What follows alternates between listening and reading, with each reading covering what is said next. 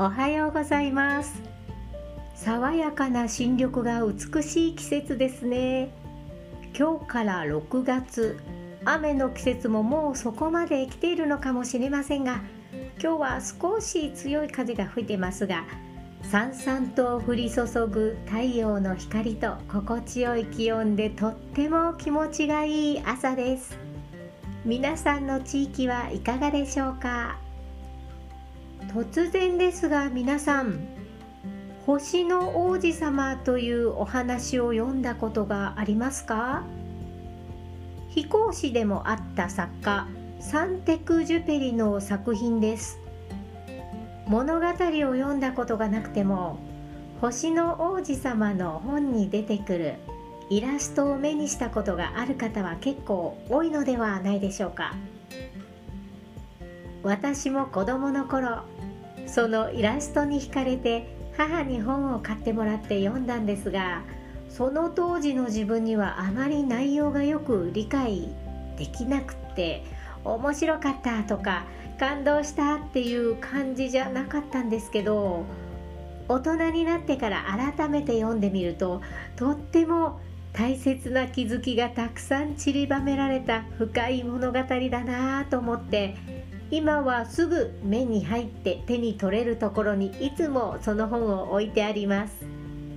今回はそんな星の王子様のお話をギュギュッと要約してお話ししてみたいと思います。スペシャルサプリ6月バージョン月ちゃんがお送りいたします。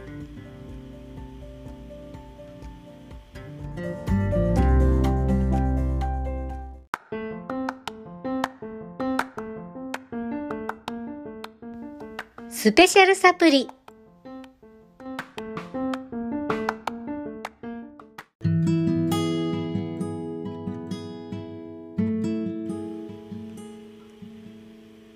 この物語は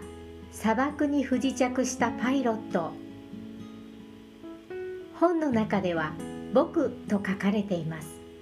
その僕が主人公で僕の回想録を記したお話です。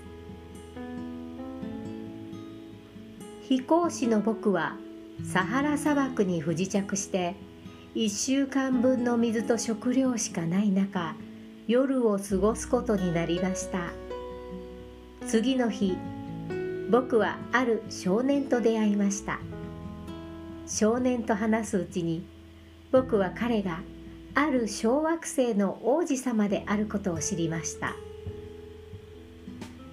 王子様は B612 という小惑星で一輪のバラを大切に育てていました。ですが王子様はバラと喧嘩をしてしまいます。それをきっかけにいろんな星を旅してこの地球にやってきたのです。王子様が旅をした星には自分の対面ばかりを保つ王様や自分にいい言葉しか聞こえないうぬぼれや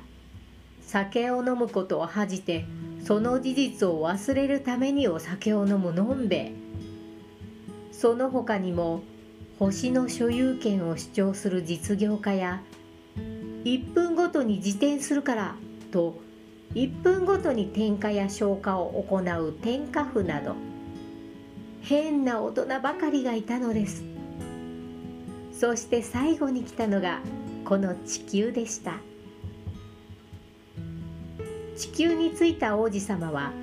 自分の星に残してきたバラが特別だと思っていたのに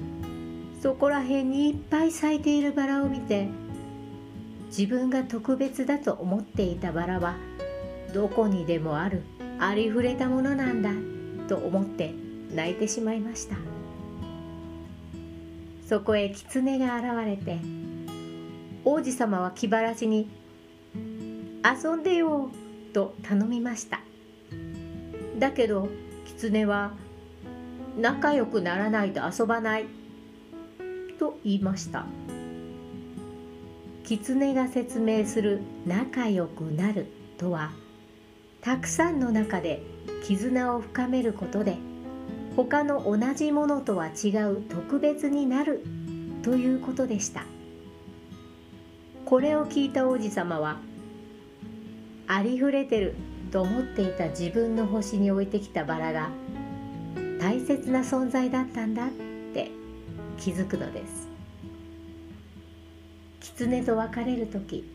その狐とすでに仲良くなっていることに気づいていた王子様は狐から「大切なものは目には見えないんだよ」ということを教えてもらいました。井戸を見つけて飛行機の修理が終わった僕に蛇と話をしていた王子様は1年前と星の位置が同じ時蛇に噛まれることで小惑星に帰れるという説明をします。そして王子様は蛇に噛まれていなくなってしまいます。僕は王子様と別れることをとても悲しいと思いました。でも夜空を見上げて星が笑っている時王子様は笑顔で星が泣いている時は王子様も泣いているのかもしれないと思うことで王子様との時間を大切に思うのでした。ざっと短く物語をご紹介いたしましたがいかがだったでしょうか？現代はね本当に便利な世の中でいろんなものがねすぐに文字とかデータとかでね目で見れる時代ですが大切なものは目には見えないんだよ。愛とか絆とか気持ちとかそういうものを大事に感じることが幸せにつながることなんじゃないかなってていうことを教えてくれてるような誰もがみんな子供だった頃のことは覚えていても子供の頃の気持ちを忘れてしまってる大人って多いかもしれませんね。皆さんも改めてもう一度読み直してみると子供の頃には分からなかったこの本のメッセージがあこういうことだったんだなってなんか心に染みて温かい気持ちになれるかもしれませんよ。もしよかったらこれからやってくる梅雨の雨降りの中の一日にでもお家でゆっくり読んでみてはいかがでしょうか？言うだけサプリの合間にお届けするこのスペシャルサプリではおすすめの本の紹介などもしていきたいと思います。スペシャルサプリ6月バージョン。お相手は私月ちゃんでした。また次回。お楽しみに。